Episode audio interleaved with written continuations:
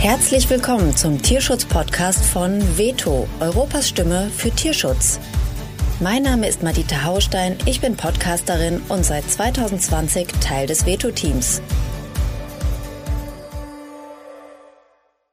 In dieser Folge geht es um Straßenhunde in der Türkei, denn die sind aktuell großen Gefahren ausgesetzt. Aufgrund eines Beißvorfalls im Dezember 2021 hat der türkische Präsident Erdogan veranlasst, die Straßen von freilaufenden Hunden säubern zu lassen.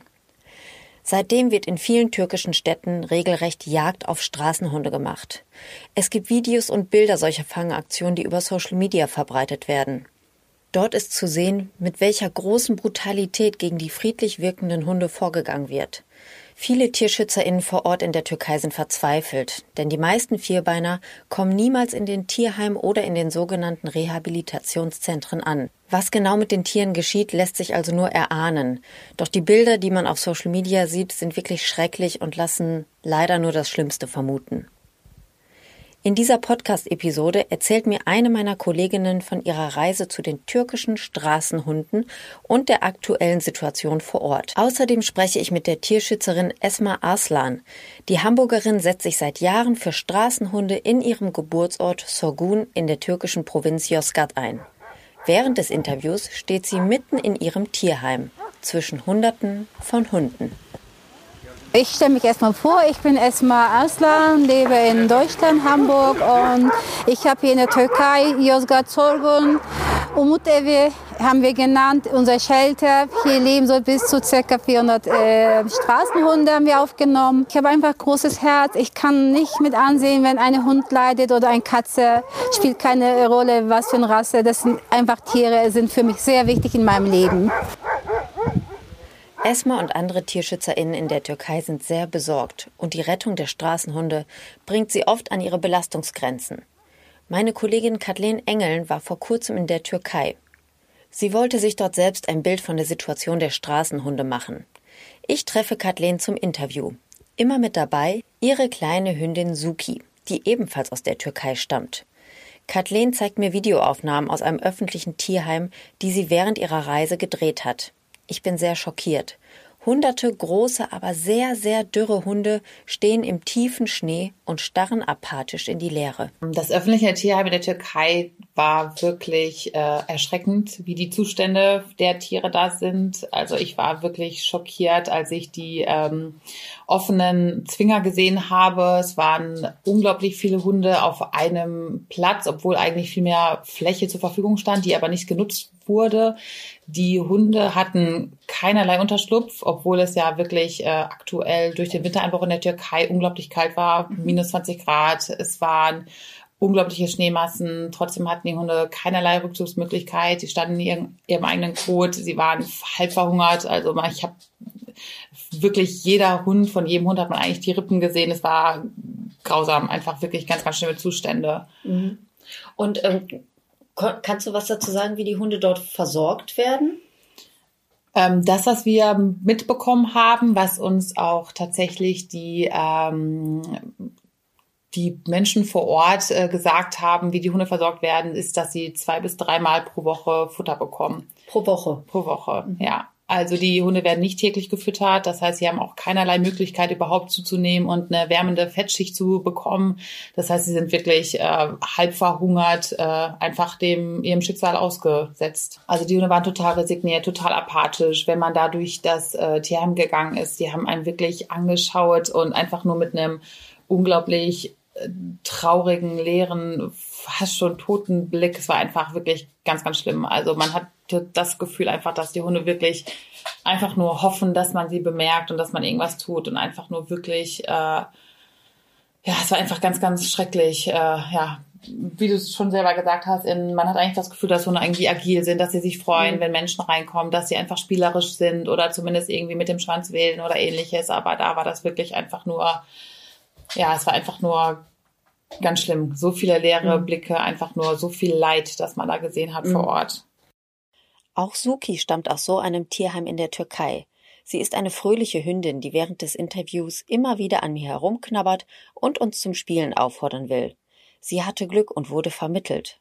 Bei Kathleen kann sie einfach nur Hund sein.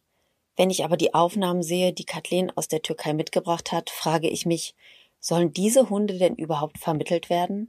Es gibt die Chance auf Vermittlung, aber es wird, ist nicht aktiv so, dass die Hunde gut vermittelt werden, von meinem Gefühl her. Also es ist nicht so, dass man wirklich ähm, sogar vielleicht der Wert darauf liegt, dass die Hunde eben gut versorgt werden in einem Tierheim und dann vermittelt werden und dann irgendwie noch ein glückliches Leben führen können in einer Familie, sondern eher äh, vom Gefühl her ist es wirklich so, dass die Hunde da einfach äh, zum sterben oder zum Verhungern zurückgelassen werden. Zum Sterben zurückgelassen.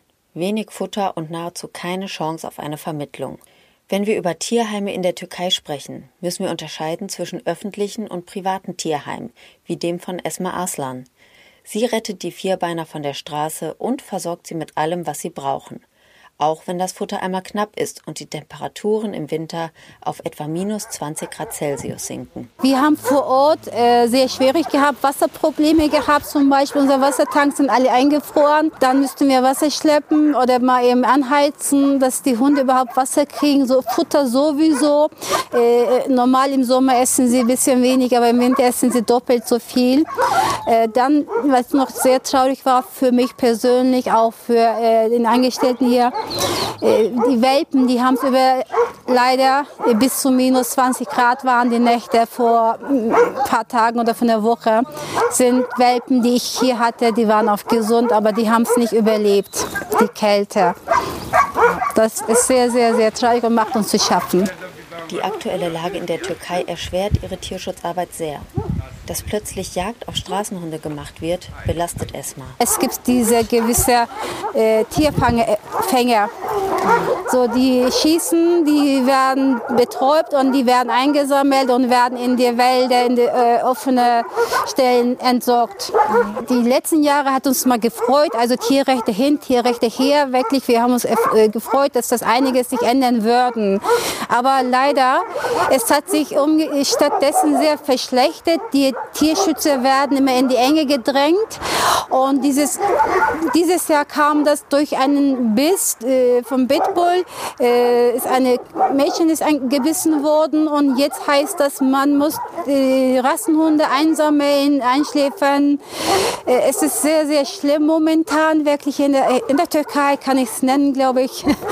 ähm, alle Tiere werden auf der Straße eingesammelt, egal alt, jung, klein, Welpen, wie auch immer. Und dann die wissen, wir wissen nicht, wo die hingebracht werden, weil wir haben nicht so viele Tierheime hier.